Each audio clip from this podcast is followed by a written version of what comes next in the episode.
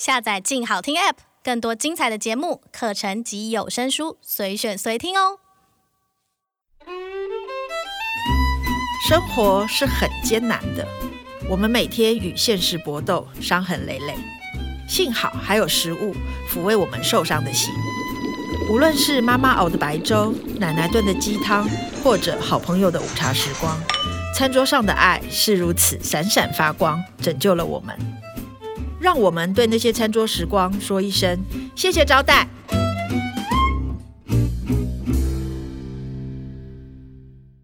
Hello，各位亲爱的听众朋友，大家好，我是小猫瞿欣怡，欢迎收听由静好听制作播出的《谢谢招待》，瞿欣怡与作家友人的餐桌时光。这一集和我们分享餐桌时光的来宾是毛奇。Hello，毛奇。嗨，大家好，我是毛奇。毛奇是我的好朋友，然后他有很丰富的人生经验。你很会跑诶，你。他呢，他是有人类学背景。嗯，他本来念职工，后来跑去念人类学。嗯，然后他在云南做过田野，然后常常去日本玩耍，然后也去意大利的曼氏学校上课，然后在德国。所以，你可不可以跟我们分享一下？嗯这些不同国家的餐桌文化，还有他们在餐桌上是怎么样的互动？嗯，好，刚才讲了那么多不同的地方，那其实也跟我的那个，就是我慢慢长大嘛，从学生到出社会，所以我觉得在不同阶段，呃，能够吃得懂或者是能够享受的食物，其实不大一样。在学生阶段去云南做田野的时候，最刚开始跟老师去，我是去大理这样子，然后就被那种。多元文化，然后还有那种香料、花椒啊什么使用。其实他们云南人已经吃的不算辣了，可是因为我小时候不大吃辣，那时候印象还是天哪，东西怎么那么辣？就这样想的时候，就听到旁边一桌的四川人说：“啊，那个云南菜没味道。” 四川的辣，请容我插播一下，我去四川出差的时候。我看到他们那样加辣，我真是傻眼。就是一小碗的辣拌面，就路边，他加好几次辣椒，我都说不要再加了。他们就说这样没味道。而且我出差出到我后来整夜是抱着马桶睡，因为我去吃他们的九宫锅的火锅。我那一整夜都拉到不行，四川真的真的不行啦。我没有去过四川啊，可我恐怖。我那时候就在云南被震着，然后我去的时候，因为都是暑假才有时间跟老师去做老师的研究案嘛。那时候我印象很深的还有就是云南人其实是一个吃菌子，就是吃那种野生的菌菇类。很多的地方，然后他们也有野生的菌菇交易市集，你就会看到各式各样的菇类，我们觉得有点奇幻这样。可是因为这种就很像猴子爬树爬多了，也是会掉下来一样。只是其实云南也蛮常有人吃菌菇吃到食物中毒的，可是他们好像就。蛮习惯，就是食物中毒，然后就是不会死就 OK 这样嘛？就是老师的说法就是说，哦，我那个什么地方教书的朋友上次吃到说，哎，看到天上有在飞的红伞，就觉得应该是中毒了，所以就去医院了。天上有在飞，这是迷幻药吧？就是他嗨了这样。看你追求的是什么？所以以后如果大家吃菇发现天上有红伞飞过，就表示你中毒了。是是是，对，所以他们吃很多的菌子。对。对，然后后来我就念书，念书嘛，念书之后，后来大学毕业，我大学是在新竹，去研究所，一开始也是在新竹这样子，所以其实，在新竹住了蛮长一段时间。新竹其实也是小猫的家乡，所以 稍微要帮新竹平反一下，因为其实新竹那个竹堑城内有些东西，我觉得是好吃的，像我就有一个我很喜欢骨肉汤。我觉得啊，咕啦把汤，我觉得全台湾就是新竹的咕啦把汤最好喝，是不是？而且我们还有藕泥，我们的藕泥上面会它是甜的，会加一匙猪油葱，对对，那个很好吃。那个咕啦把汤好吃到什么程度呢？就是现在好像台北那些你去看那种美食社团讨论最好吃的那家咕啦把汤，它是在万华一批市场附近的巷子，是个摊子，它也是新竹上来的，是不是？谢谢你。你不愧是人类学家，我们新竹有很多好吃的东西，好不好？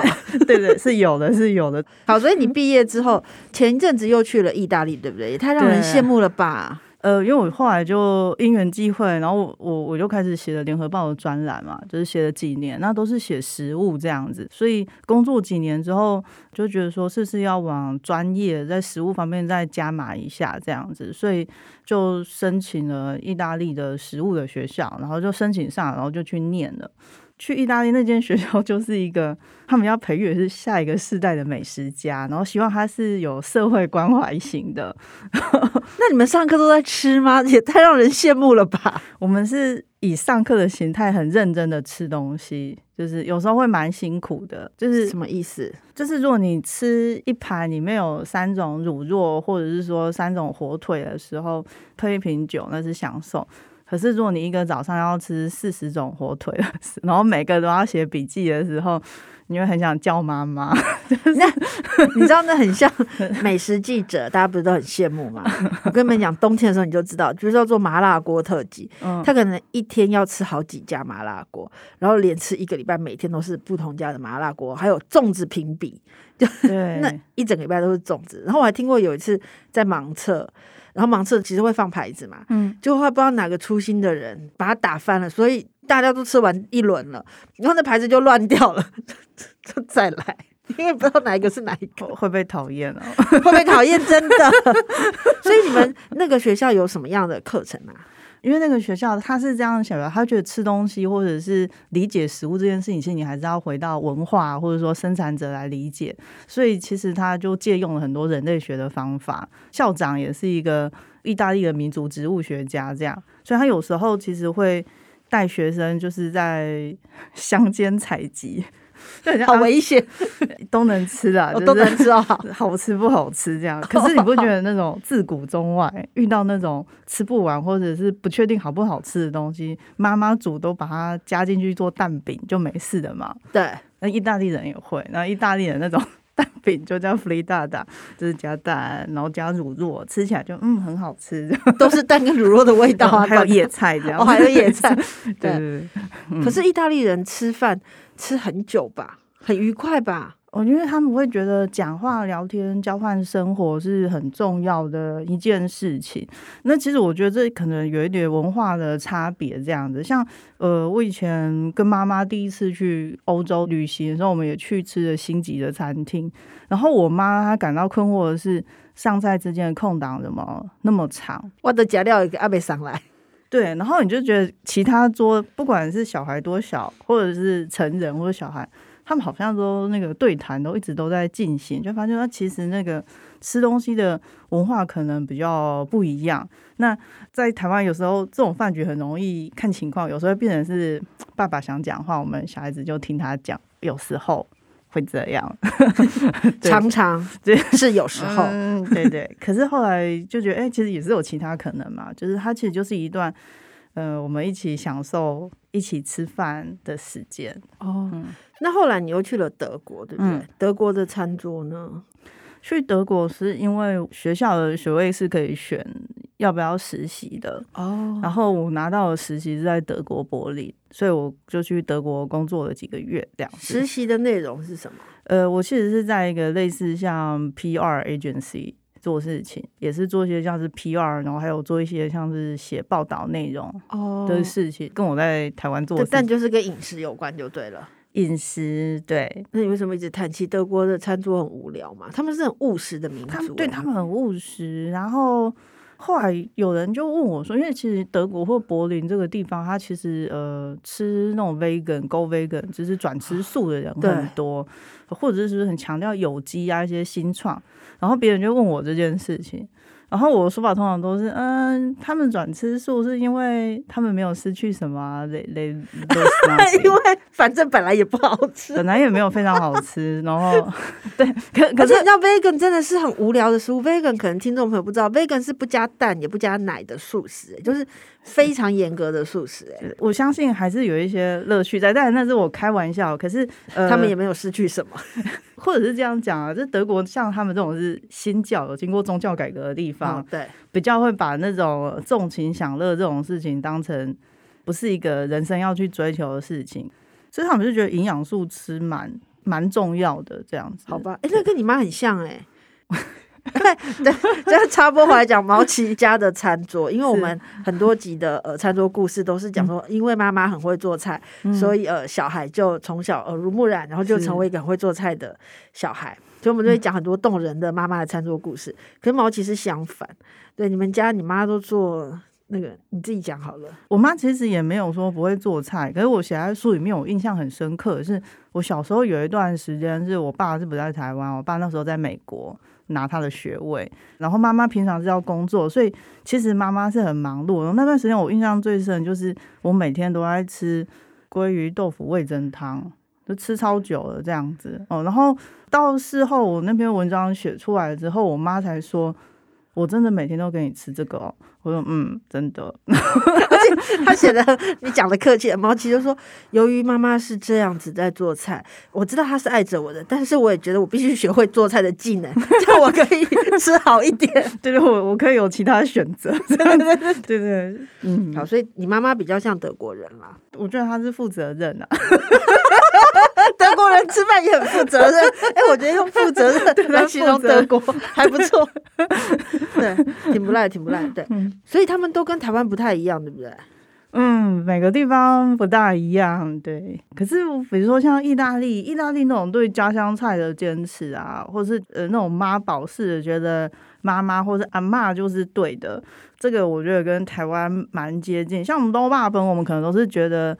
家乡口味最好嘛，比如像米糕。对啊，当然，对我我是中部人，我就是觉得园林米糕最高。为什么要把饭关在小罐子里呢？我有特地去彰化吃过吧，是还 OK 啦。嗯、是是，我觉得去新竹也还是要试一下红糟肉圆，才知道什么是 新竹肉圆。你是在讲说才知道我们彰化肉圆有多好吃？这总是要有比较嘛。嗯，对对对。对，好吧。对，那我们来讲一下你自己的餐桌好了，因为毛奇另外一个身份是深夜女子，嗯、你是以深夜女子出道。对，怎么会？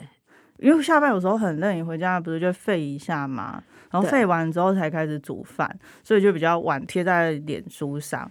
然后因为都在深夜的时候贴，然后朋友就说啊，干脆我们来弄一个企划，就是你弄个粉丝页，我就开了一个粉丝页，就是一些。半夜在贴食物的粉丝页，这样好像也是一个料理学习的过程啊。嗯，这样不会很过分嘛？就是发宵夜文的概念，很多人都会觉得深夜女子，然后单身的餐桌应该会挺孤单或挺什么的话，嗯、你觉得是这样吗？我觉得没有诶、欸，一个首先是。做菜这件事情蛮蛮疗愈的。我我其实好像以前我在讲都会讲说，那时候刚开始工作，还有很多不习惯的地方，还有包含搬到台北，生活中很多事情是好像没有办法很好的控制。可是呢，做菜这件事情，是即使你是搞砸，你也还是可以把它全部丢到垃圾桶，是你完全可以发挥控制欲的地方。这样，然后也不会牵涉到其他人，就蛮好的。可是后来我发现，做菜这件本身就是。蛮开心的，嗯，像比如说，呃，他有时候可能是照顾自己的方式啊。你在外面工作，你可能吃东西没那么均衡，可能你可能可以盘点一下，哦，我今天没有吃青菜，很容易，那就晚上把青菜吃一吃啊，或者说，哦，生理期快到，还是什么，我最近好想吃肉肉之类的，那。你自己在家里做也很简单，就可以吃肉。一个是他很容易照顾自己，或者是说有些东西他他自己做本身就蛮疗愈的。因为我也很喜欢深夜做菜，是是是或者是做菜这件事本身就很疗愈。这样、嗯、对。可是我看到你做一个菜超好笑，我就笑出来。你真的很爱做菜，嗯、就是深夜做菜，我顶多就是煮个鱼汤啊。嗯、但我也会在深夜做泡菜锅。但是你到底是谁没事会在半夜做狮子头啊？的确很舒压，就是你虽然肉不一定要自己从肉开始剁起，对，可是你还是可以摔它，你可以在钢脸盆里面摔那些肉，然后打一些水什么的，然后像那种软烂的形状，然后让可能或炸还是什么把它弄成型，这个过程其实是蛮疗愈的。比如说白天对谁不爽，回家就摔那个肉球嘛。我比较不是这种泄愤路线的，就是你专注做一件事情，它本身里面就有一个宇宙这样子。哦，对，专、嗯、注做一件事情本身就有一个宇宙，这句话讲的蛮好的。所以你狮子头是跟谁学的、啊？狮子头我是跟一个朋友郑宁这样子，嗯、然后呃，郑宁他的外祖母应该是江南那边的人这样。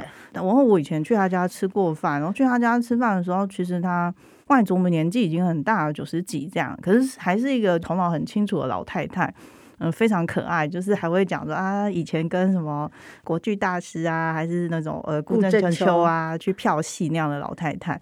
然后她做的就是很家乡味的呃狮子头，然后里面就是很单纯啊，然后汤也是清的什么之类，加一点毛豆啊、白菜啊什么，就很好吃。这样，那其实这就是一个家里吃的菜色。对，所以回去就有样学样这样。所以半夜做狮子头是很舒压的。嗯，所以你那边笋子料理最近有破万呢？你要不要讲一下你怎么做笋子？而且你是中部人，你们都吃笋，对不对？是，其实我不知道是因为我最近饮食变得比较简约的关系。其实我现在粉丝页我不用干嘛，然后就会触及率轻松破万的都是蔬食类的贴文，那好像跟形象有点不符合。可是我觉得大家其实对。物产其实都蛮有自己的共鸣的，像笋子嘛，我是中部人，我在中部长大。那端午节刚过，大家都说，哎，那个。吃粽子要配什么？这样我们没有其他选，我们就是配笋汤啊。你看，吃了一颗淀粉，然后配一些纤维质，是个很不错的选择。那我们笋汤的做法就是山上的新鲜的采的大竹笋，大根的可能是麻竹之类的。那近年来开始有那种田龙竹笋什么的。那呃夏天就是绿竹笋嘛，那就是切片之后，然后跟大骨汤一起孔。所以我们其实喝笋汤没有你们想象中的那么素。它是一个在肉欲跟清新当中达到很完美的平衡，就是好喝的笋汤上面还会有那种一点油光，这样就真的很好喝。所以肉欲跟清新之间达到一点平衡，对 对，我会讲你，就是我们觉得这样比较好啦。它其实还是有很多吃法。如果我们说我们今天不想煮汤，那当然做沙拉最简单。对，可是其实有一个吃法，我觉得很简单，可以试试看。我最近有分享，它就是呃，你笋子其实烫好之后呢。哦，你可以在干锅，你不要下油哦。那种比如说铸铁锅或是平底锅，你可以把它表面烙的稍微有一点偏黄对，那其实它的又会有另外一种浓缩过后的风味。那你配柚子胡椒啊，觉得这样子是居酒屋的小菜，而且又没有什么热量，就可以吃很多。而且这个好适合配 sake 哦，没错，是不是深夜？对对对对，开一支 sake，然后。然后做这个，然后配柚子胡椒，对对对对对，哦、一一秒到京都这样。那如果深夜女子她一个人下班回家，有没有什么简易的下酒菜是可以适合在深夜的餐桌做的？好然后可以要很疗愈哦。本来想说，哎、欸，如果我最近会弄的话，我是我觉得家里有沙丁鱼罐头很不错，这样。沙丁鱼罐头很好用，你都怎么弄？很好用，就是我最近有做一个吃法，就是那个沙丁鱼你可以拿出来，然后你把它拿去拌一点美乃滋，然后你就可以把它放到每件你想要吃的东西上面。比如说你半夜突然想吃意大利面，它就是一个很简单的沙丁鱼美乃滋意大利面。如果你觉得不够咸，加一点酱油，完全不会难吃。酱油哦。哇，酷哦！美乃滋一点酱油，那种甜甜咸咸，嗯，就会好吃。然后或者是你拿去拌那种白色的花椰菜，这我自己有做过，我就觉得很好吃。而且你晚上如果吃不完，隔天拿去带便当都还是可以这样。OK，嗯，嗯，那还有晚上可以做一些甜点。我那有看你演出贴一个香蕉冰淇淋，香蕉冰淇淋，对对，就是超邪恶，就是。台湾的香蕉真的很好吃啊，而且我们的香蕉因为就是长很多，所以就很多再从红的那种，类似那种是黄熟的香蕉。那你其实只要把香蕉跟那个鲜奶油，然后在一起打过之后，我是用蜂蜜调味这样子，但没有加糖哦，我只有加蜂蜜。然后 你以为这样就比较不肥吗？你只是 少肥一点点而已，好不好？